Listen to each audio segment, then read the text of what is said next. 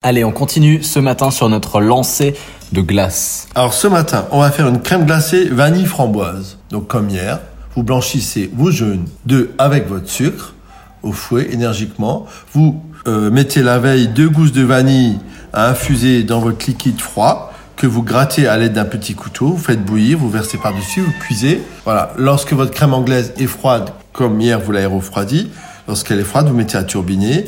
Et avant que votre crème glacée soit bonne, vous balancez quelques framboises que vous avez préalablement écrasées à la fourchette, une quinzaine de framboises pour un litre, et vous avez ainsi une crème glacée vanille framboise. C'est topissime, j'embrasse, à demain.